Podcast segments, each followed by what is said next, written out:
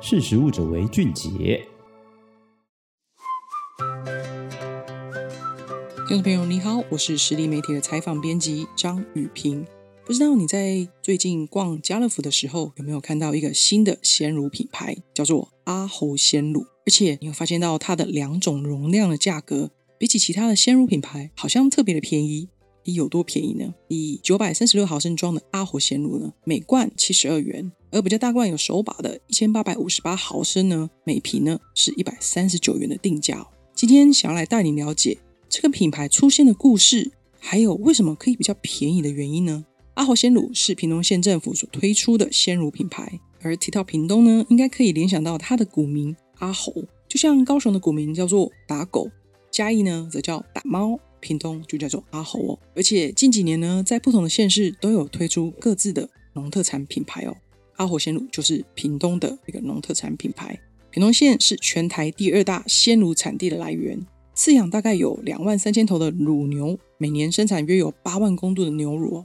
然而，屏东县里港乡的丽珠畜牧场的厂长吴传武跟我说，在二零二二年的时候，就是去年哦，他们和其他四家的畜牧场也遭到合作四十年的乳品厂来解约哦。屏东县政府收到弱农的通知，也发现到哎，产业开始有离牧，不想要再养下去这个歇业的危机之下呢，来决定和台农鲜乳。还有家乐福一起来合作，解决乳业的核心痛点，希望让弱农能够在正常的收益之下，也能够让消费者安心的消费，买的下手。也就是集合这五家屏东畜牧场作为阿猴鲜乳的供货上游，而要在市场上茫茫的鲜乳品牌里面杀出一条不一样的路，他们决定用平价的定价策略，也就是每罐九百三十六毫升。七十二元大罐哦，一八五八毫升的这个每罐一百三十九元的定价，从今年哦，二零二三年的五月开始，在全台的家乐福所有店铺来上架。而我以为这只是一个活动期间的一个特价哦，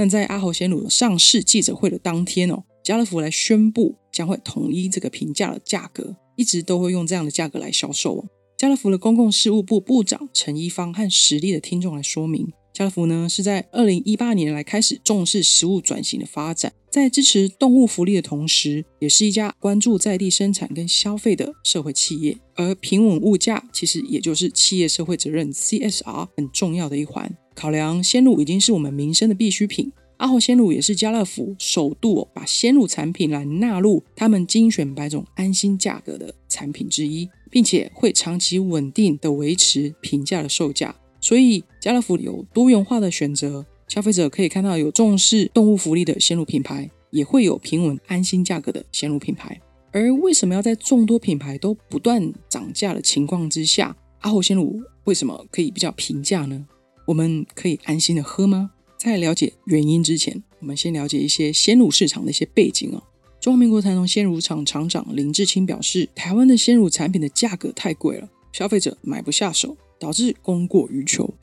而鲜乳供过于求卖不出去，最后怎么样就得忍痛销毁。台农鲜乳认为哦，台湾的酪农们呢，已经脱离了常年遭受大厂打压的悲情的局面，只是在遭遇通货膨胀、俄乌战争导致饲料价格高涨、入不敷出的情况之下，本来行政院农委会在去年二零二二年的七月调涨这个生乳价格两元，希望能够帮农民来解套，却因为涨价。反而加重了销售的困难度，同时也因为通路的价格也直线的上升，因此传出有卖场来绑两三瓶合售的鲜乳，却卖不出去的一个状况。台农鲜乳也说，他们也在社群网络上看到价格现在涨成这样，不喝鲜乳不会怎么样的评论哦。有逛过欧美国家超市的你，应该有注意到他们鲜乳价格比较平易近人吗？台农鲜乳来分析，海外政府呢针对牛乳有制定的税负的政策，因此。通路愿意牺牲一点的毛利哦，比如像是美国的麻州来提供税收的抵免，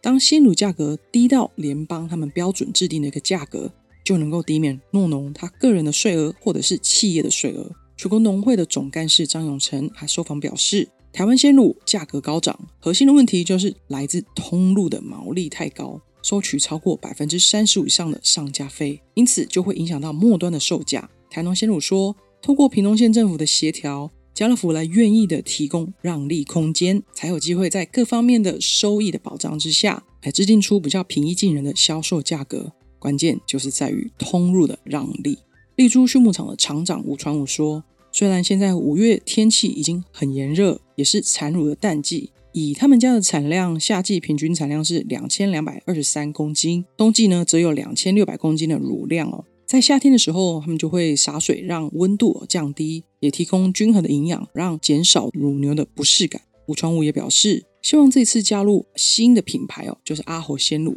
能够获得消费者的支持，他们也能够调整管理方式。渐渐的让产量和冬天一样，因为有支持才有机会来增量哦。鲜乳跟鸡蛋一样哦，只要价格稍微上涨，我们消费者的需求就会下降。因此，当有通路哦业者来愿意降低这个利润，才有这次机会来推出平价的鲜乳哦。好，谢谢你的收听，我们下次空中见喽，拜拜。